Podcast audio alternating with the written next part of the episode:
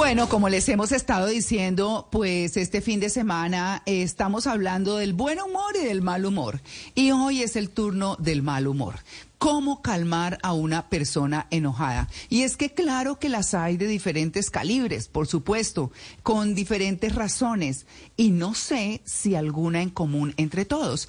Vamos a hablar con el eh, licenciado Raúl José Alcázar, eh, licenciado en psicología y experto en enojo problemático, y cuando yo oigo licenciado siempre pienso en México. Y claro, él es mexicano. Es eh, doctor eh, eh, licenciado Raúl José Alcázar. Muy buenos días y gracias por aceptar la invitación en Blue Jeans de Blue Radio, usted que está en, en México.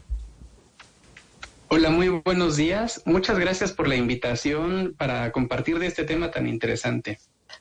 No, por supuesto, cuando uno escucha que usted es experto en enojo problemático, cuando, primero, primero, ¿cuál es la raíz del enojo? Bueno, la raíz del enojo es cualquier incomodidad, cualquier cosa que nos desagrade.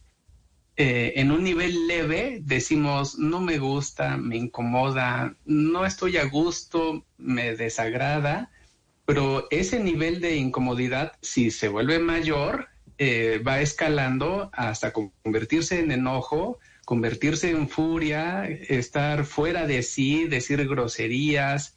Eh, estoy que ya no puedo más y, bueno, no sé las groserías allá, pero aquí hay muchas groserías con las cuales expresar que uno está muy enojado. Entonces, la causa es cualquier desagrado o incomodidad y muchas veces va unido con la percepción de injusticia de que no es justo que me hagan esto, em, pero van otras creencias también como esto ya es personal, es un estúpido, es la culpa del otro, siempre me pasan cosas malas, o sea, cuando tenemos ese tipo de pensamientos, lo más probable es que el enojo se haga todavía más grande, o sea, si algo ya era incómodo y nosotros le agregamos nuestras evaluaciones negativas como las que dije, entonces sí acabamos explotando, enojando con los demás.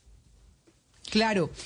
Hablemos, usted estaba haciendo como una relación, ¿no? Eh, ¿Cuántos, digamos, tienen niveles, eh, por decir algo, el enojo 1, el enojo 2, hasta el 5 o qué sé yo? ¿Hay alguna nivelación de ese tipo en términos de enojo? Sí, sí, cómo no. Eh, podríamos hablar, bueno, en lo que yo investigo, al menos dos niveles, ¿no? El, el, nivel, vamos a decir, nivel bajo de enojo o baja intensidad y bajo control. Es decir, efectivamente, si sucede una injusticia, es válido sentir esta emoción, ¿no? Si alguien se, se mete en la fila donde yo estoy esperando en un restaurante, es válido que yo me enoje y diga, no es justo. Pero si mi enojo es leve y está bajo control, y, puedo, expresarlo y decirlo de manera pacífica, oiga señor, la fila está de este lado, todos tenemos que formarnos. Entonces mi enojo me ayuda a adaptarme y a, salir de las injusticias y no meterme en problemas. O sea, no es malo enojarse. Y si el nivel 2, que es el nivel diferente o más alto, consiste en enojarse, de manera intensa y que nos mete en problemas. Entonces, en el mismo ejemplo, si la persona que se mete en la fila donde estoy esperando mi turno para entrar a un restaurante, si ahí eh, al ver yo esto voy y lo empujo o lo saco a la fuerza, le jalo la ropa para quitarlo de donde está, yo me pongo en riesgo al que el otro me dé un golpe, agarrarnos a golpes ahí y lo que iba a ser una comida y tal vez una espera de 20 minutos o media hora, se, termino yo con la camisa rota, con sangre, ¿no? Este, mis familiares preocupados, oye, ¿qué estás haciendo? Todo el mundo, o sea, ya había un problema y yo lo hago más grande. Entonces, los enojos que nos crean más problemas son es el nivel de que al que no deberíamos llegar, pero muchos se manejan ahí todo el tiempo. Pero justo, eh, Raúl, si llegamos a ese enojo, eh, ese nivel alto, ese enojo explosivo, ese enojo acelerado, ¿cómo podemos controlarlo? ¿Qué le diría a esas personas que quizás aún no pueden hacerlo, no pueden lograrlo y siguen con ese enojo fácil de lograr? Sí, la primera buena noticia en esto es que sí se puede cambiar. Ok. Eh, eh, es, lamentable que muchas personas con enojos altos llevan años viviendo así. No es el último mes o los últimos dos meses, sino que llevan mucho tiempo. Y ah, existen varias técnicas, afortunadamente, para cambiar de, de, las iniciales o de los primeros niveles de técnicas, es, decimos, hacer un diario del enojo. Es decir, eh, en todos los días escribir qué me hizo enojar y de qué intensidad fue mi enojo. Es un ejercicio muy simple con una pluma o lápiz y en una libreta escribirlo. Y eh, la ventaja de este ejercicio cuando lo hace la gente es que se empiezan a dar cuenta de sus enojos. Dicen, ay, de todo esto me estoy enojando. Es como estar frente a un espejo y decir, este soy yo. Y al darse cuenta es un primer paso para empezar a disminuirlos. Hacen conciencia. Exactamente, eso es bien, bien importante, hacer conciencia. Y junto con esa conciencia, pues darse cuenta de a quienes han lastimado por medio de sus enojos. Muchas veces los enojos dañan a los seres que más queremos, al esposo, a los hijos, al hermano o en las relaciones de trabajo. Con los quienes tenemos más contacto, a esas personas dañamos más quienes tienen problemas de enojo. Entonces, el darse cuenta de eso puede motivar a que la gente cambie y, empezar a, considerar que es mejor disminuir esa intensidad de los enojos. Doctor, usted dice que no es malo enojarse. Yo me imagino que también el enojo, si uno lo expresa, ayuda como a liberar muchas cargas. Porque quisiera saber si lo dice por eso, porque es bueno eh, como liberar, pero también porque creo que, y, usted para que nos confirme si eso está asociado con los problemas estomacales, la gente que sufre como de o de estreñimiento o del colon o que tiene problemas gástricos, entonces dicen de pronto está cargando mucha ira y la tiene ahí guardada en, en esa parte como, como central del, del cuerpo. Sí, los enojos más frecuentes o quienes se enojan con mucha frecuencia quienes tienen fuertes enojos al menos una vez cada tercer día, estas personas son muy propensas a tener en efecto problemas estomacales, estreñimiento, problemas dentales, por estar tensos todo el tiempo, aprietan la mandíbula y llegan a dañar sus dientes y luego necesitan guardas eh, para protección de los dientes al dormir. Va de la mano el alto estrés. Tienen problemas de presión arterial también. Eh, eh, y también algo terrible es que son más propensos a, morir de un infarto, porque en, en, los fuertes enojos se bombea la sangre más fuerte hacia todo el organismo y si hubiera algún coágulo, algún poquito de grasa dentro de venas o arterias y se desprende y viaja ese coágulo, llega a una parte de la vena o arteria donde esté más estrecha y se atora ahí el coágulo y es donde viene el infarto y y en efecto hay gente que sí se ha muerto por un ataque de enojo. Entonces, eh, es terrible enojarse frecuentemente, ya sea que uno lo exprese o no lo exprese. O sea, aquí la diferencia no está en expresar o no expresar, sino en la alta frecuencia en enojarse. Ahora, el expresar de manera pacífica, cuidando la relación sin insultar, eso es muy, muy positivo para aclarar las relaciones, para poner límites, para eh, regresar a un nivel de menor enojo. O sea, la expresión siempre es positiva si va sin humillar, sin agredir o sin golpear. Licenciado Raúl José Alcázar, usted que es experto en psicología, experto en enojo. Es que no hay nada que le suba más el enojo a alguien que uno le diga cálmese. ¿Qué hace uno en serio? Porque es que uno dice eso instintivo. No, pero cálmate. No me voy a calmar. No me digas eso. ¿Qué hace uno para que se calme a alguien? Bueno, ante la pregunta de qué hacer para que alguien se calme, eh, lo primero es observar si el otro está dispuesto a calmarse. Si yo estoy, vamos a decir, con mi esposa, estamos peleando y veo que ella no está dispuesta a calmarse, no habrá algo que yo pueda hacer para lograr calmarla. Entonces ahí ya más bien tendré que ver yo por mi propia seguridad. o escucharla, escucharle, si estoy dispuesto yo también es escucharle su explosión. Algo que ayuda mucho a alguien enojado es poderle escuchar con interés, con interés de ver qué pasa y qué es lo que lo pone así. No significa necesariamente estar de acuerdo, sino conectar con el enojo de esa persona para ver mm, cuál es el motivo de su enojo. Y milagrosamente cuando escuchamos a alguien enojado, y si lo que quiere eso es expresarse, cuando lo escuchamos se tranquiliza, mm. porque se siente comprendido. Y algo que le hace bien a alguien enojado es sentirse escuchado, comprendido. Ahora, si la persona enojada está explotando por querer insultarme, vamos a decir, insultarme, menospreciarme, aplastarme, ahí no es un asunto de comprensión, es un asunto de que me quieren humillar. Entonces ahí yo tengo el derecho a, no ser humillado y al menos me bloqueo mentalmente y digo, no, eh, lo está diciendo enojada y mi valor como persona no disminuye porque el otro me insulte. Pero bueno, ya, ya es otro asunto ahí. Lo, esencial es ver si el otro está dispuesto a, a calmarse, si sí, escucharlo, comprenderlo, ayudarle a resolver el problema si es algo en, lo que podemos ayudar y, de esa forma vamos a lograr que se tranquilice. Claro. Yo, yo le quiero eh, contar muy rápidamente eh, una, una situación que viví hace unos muy buenos años con mi hijo mayor. Em, él estaba ya en la, universidad y salíamos de un centro comercial y entonces, por alguna razón, es que nunca entendimos, la verdad, eh, un señor que estaba esperando para pasar a la salida, como nosotros, de pronto empezó como a mm. hacerle, eh, yo no sé, eh, oh. a ver, intento describirlo, eh, y es aquí batimos las manos, las dos manos al tiempo, como para decir, a ver, ¿qué? ¿Qué pasó? Sí, como una cosa así. No sé si me, explico, pero exacto. entonces empezó a batir y yo me quedé mirando y dije, ese señor, ¿qué le pasa?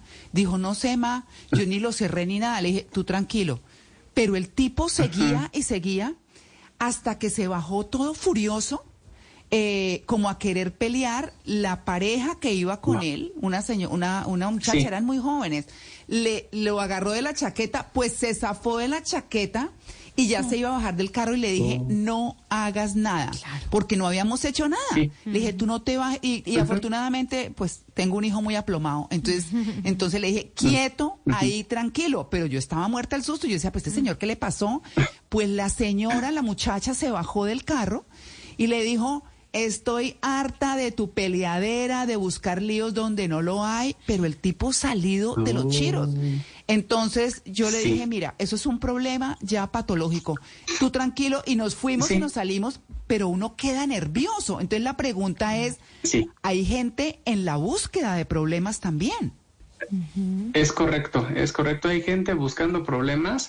Y un ejemplo muy, muy simple es, vuelvo a lo mismo, si yo me peleo con mi esposa en la mañana y luego me voy manejando el automóvil y como voy enojado, voy echando pleito a los otros automovilistas, me, cierro, me meto en su camino para ver con quién encuentro pleito, no va a faltar quien me compre el pleito y así eh, desfogar la energía del enojo.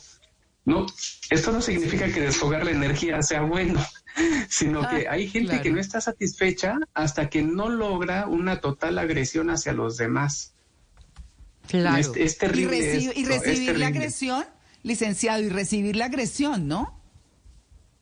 Sí, claro, sí, sí, sí, estar dispuesto a todo, ¿verdad? Este, vamos a pegarnos ambos hasta acabar. Hasta que yo haya satisfecho mi deseo de, de, sentir que hice sufrir al otro. No importa si yo tengo que sufrir para eso, ¿no? Si yo recibo golpes. Mientras yo logre lastimar al otro, ya estoy logrando lo que quiero.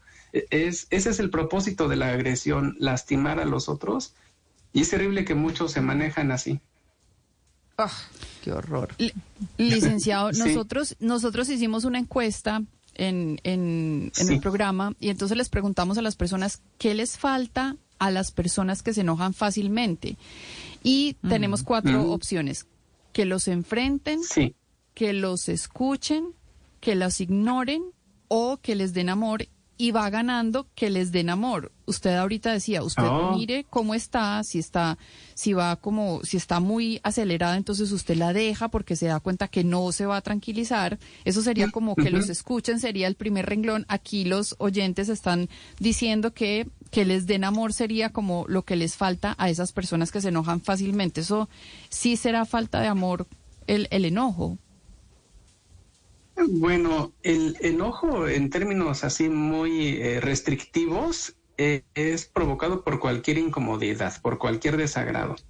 Ahora, ¿cuál es la causa de esa incomodidad o desagrado? Bueno, no todas las personas que se enojan, pero muchas de las que se enojan, algo que les caracteriza es que quieren, necesitan la aprobación de los demás y quizás el amor de los demás. Entonces, por eso una gran, gran causa del enojo es, es que no valora lo que yo hice.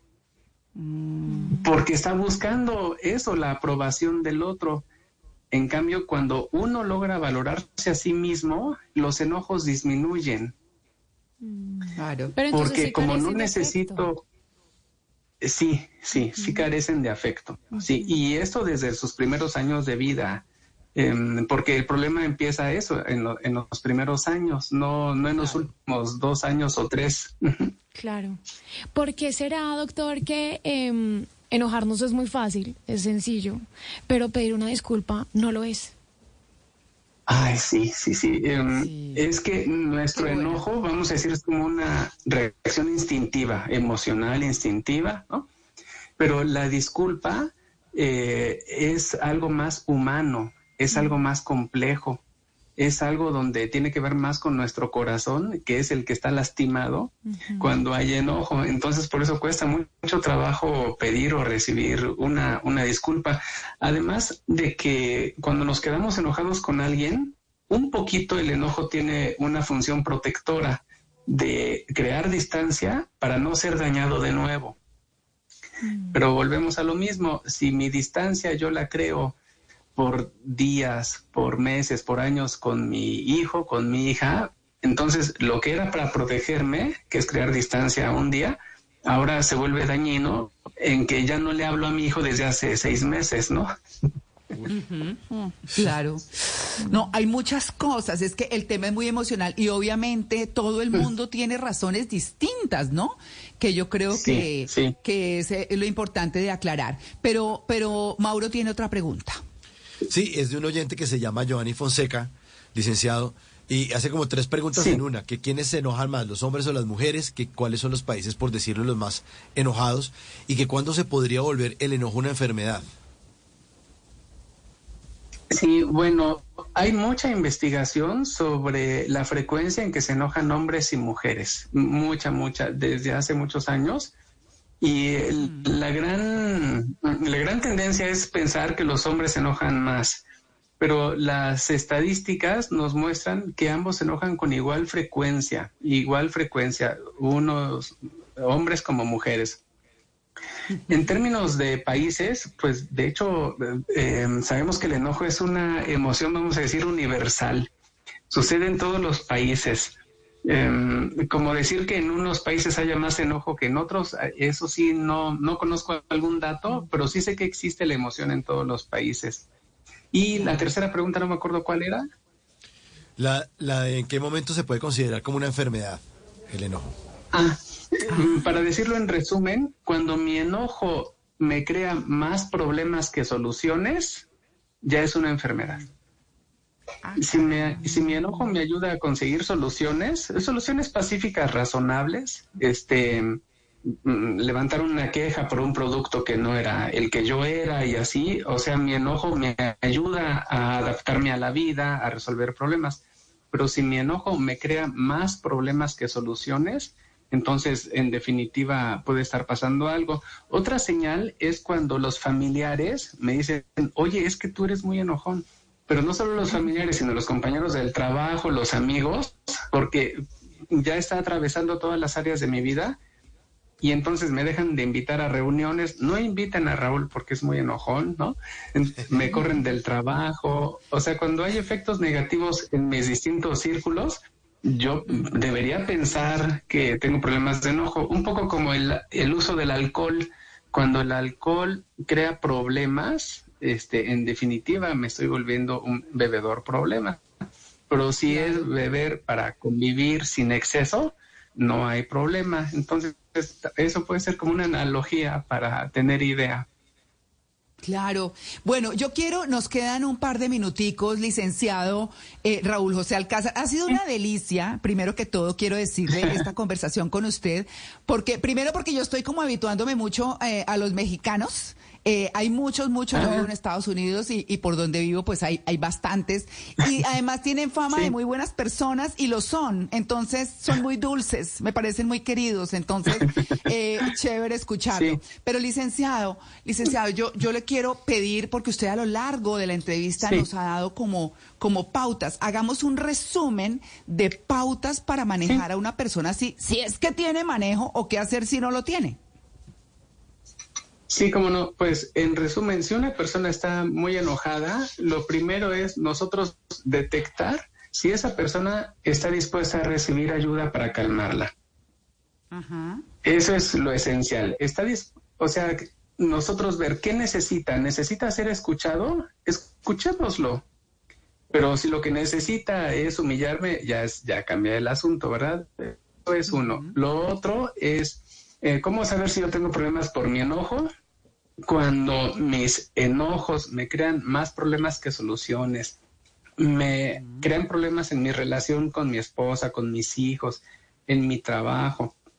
Cuando no, cuando son eh, un impedimento para lograr mis metas positivas, entonces mi enojo es un problema, ¿no?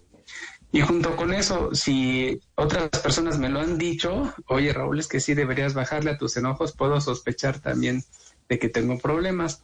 Y una buena noticia con quienes tienen muchos enojos es que sí se puede cambiar. Hay ah, varias técnicas, eh, decíamos, el diario de escribir lo que me hizo enojar para hacerme consciente las técnicas de respiración son muy buenas y em, la forma en que lo enseñamos es primero respirar con enojos leves.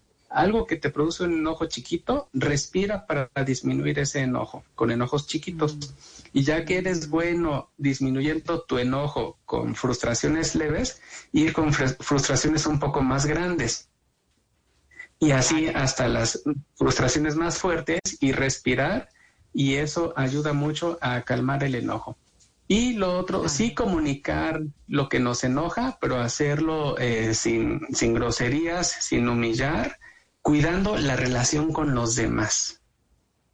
Y si no puedo cuidar la relación con el otro por estar muy enojado, alejo media hora hasta calmarme y retomamos el tema del que me haya yo enojado.